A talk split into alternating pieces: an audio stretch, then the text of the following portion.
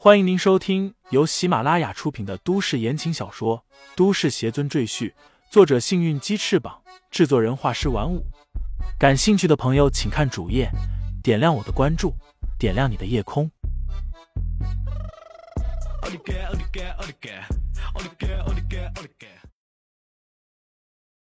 第一百二十八章，互相交换。李承前哪里有时间和许重音纠缠？他纵身跃起，踏着飞剑向祭坛方向急追。忽然，李承前听见后面传来一阵劲风，他回头看去，只见许崇音长出了两对蝙蝠一样翅膀，紧紧跟在他的后面，脸上带着狰狞的笑容。阴魂不散。李承前回身，伸出手连连弹射，数道绿光射向许重音，但全被许重音的妖刀挡住。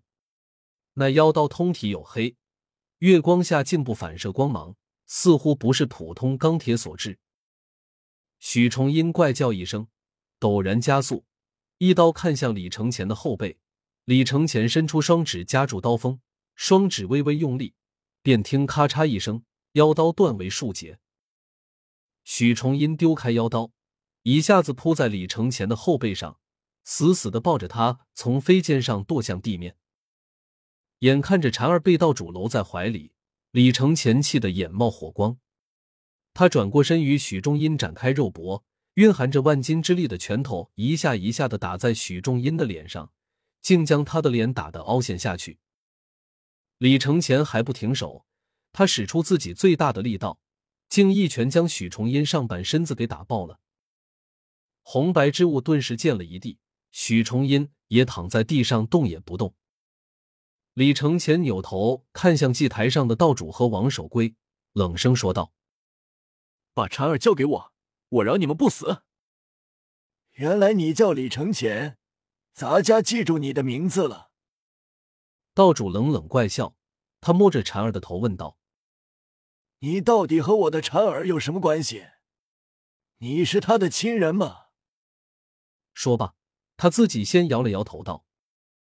婵儿是我领养的孤儿，我调查过，他没有亲人。说吧，你到底是他什么人？李承前沉声道：“我和婵儿什么关系？不用你操心，想活命就把婵儿放了。”道主低哼一声道：“那我们做个公平交换，你把老佛爷也放了，我就把婵儿也放了。”对于李承前来说。这老妖婆的魂魄，除了能扛几道天雷之外，没有其他用途，所以他毫不犹豫的同意。可以，我们现在就开始交换。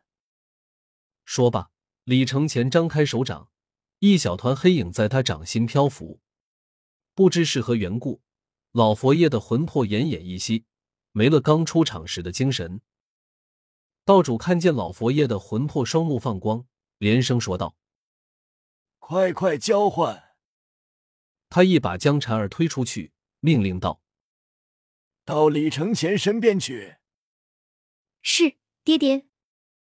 婵儿如行尸走肉一样，晃晃悠悠的向李承前走过去。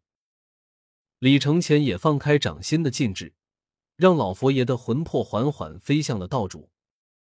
就在婵儿和老佛爷的魂魄相交错的时候。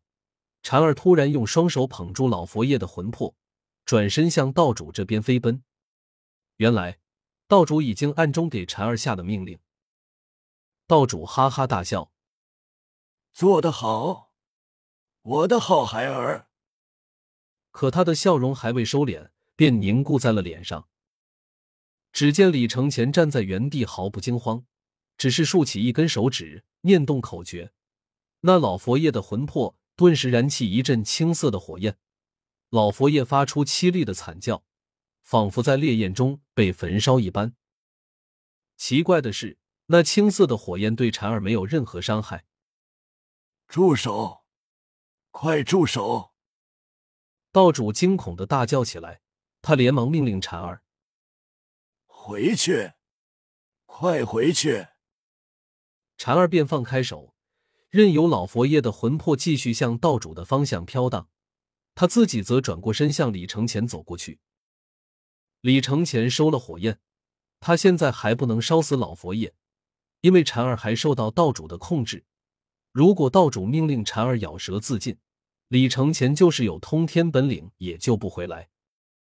待到蝉儿走到李承前面前时，他闪电般将蝉儿抱在怀里，一直点在他的额头，封闭了他的五感，令他陷入沉睡。这样一来，就算道主继续施咒，也控制不了禅儿。不过，道主显然没有这个打算，他一口将老佛爷的魂魄吞进肚子里，恶狠狠的看着李承前说道：“李承前，咱家不会忘记你，我们日后再见。”说罢，展开双臂，一把拉住王守圭，从洞顶上方月光照射下来的洞口飞了出去。李承前哪里肯放过他，正准备祭出飞剑去追赶。忽然感觉到身后传来浓浓的邪气，他扭头看去，只见躺在地上、半身已经被打爆的许崇英竟然又站了起来。随后，从他的脖颈里喷出大股大股的绿色烟雾，那烟雾在空中凝聚成一个青面獠牙的巨大恶鬼，狂吼着向李承前扑了过来。李承前挥动手臂，带起一阵飓风，将恶鬼吹散。但那烟雾散开后，又重新凝聚成型，这次化为了两个恶鬼，一左一右向李承前进攻。恶鬼由烟雾形成，不受刀剑攻击，所以李承前使用风吹来攻击，却不料竟然也没有效果。吹不散。李承前撇撇嘴道：“那我就把你们吸过来。”说罢，他张开嘴，猛地一吸。如同一架强力吸尘器，将那些绿色的烟雾全都吸入他的口中，混合着自己的口水。李承前一口将那烟雾吐在地上，便见那口痰中有四个绿色的小人在挣扎，却始终无法挣脱。这四个绿色小人便是许崇英和辛烈等四人的魂魄，此时被李承前封在他的坛中，只能束手就擒。李承前将他们装入小玻璃瓶中，冷哼道：“别着急，我现在就去抓你们的道主，让你们主仆团聚。”说罢，他抱起蝉儿，御剑飞行，也顺着那道洞口飞了上去。一出来，李承前便愣住，他没想到这里竟然是这样。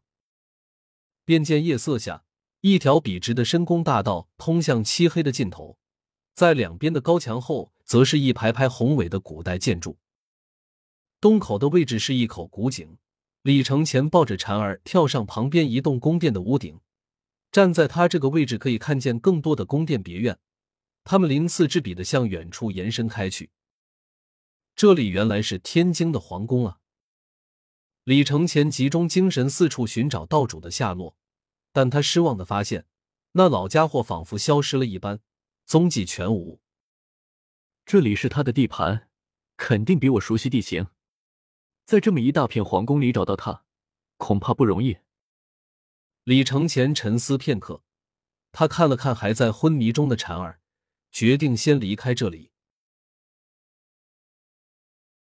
听众朋友们，本集已播讲完毕，欢迎订阅专辑，投喂月票支持我。你的微醺夜晚，有我的下集陪伴。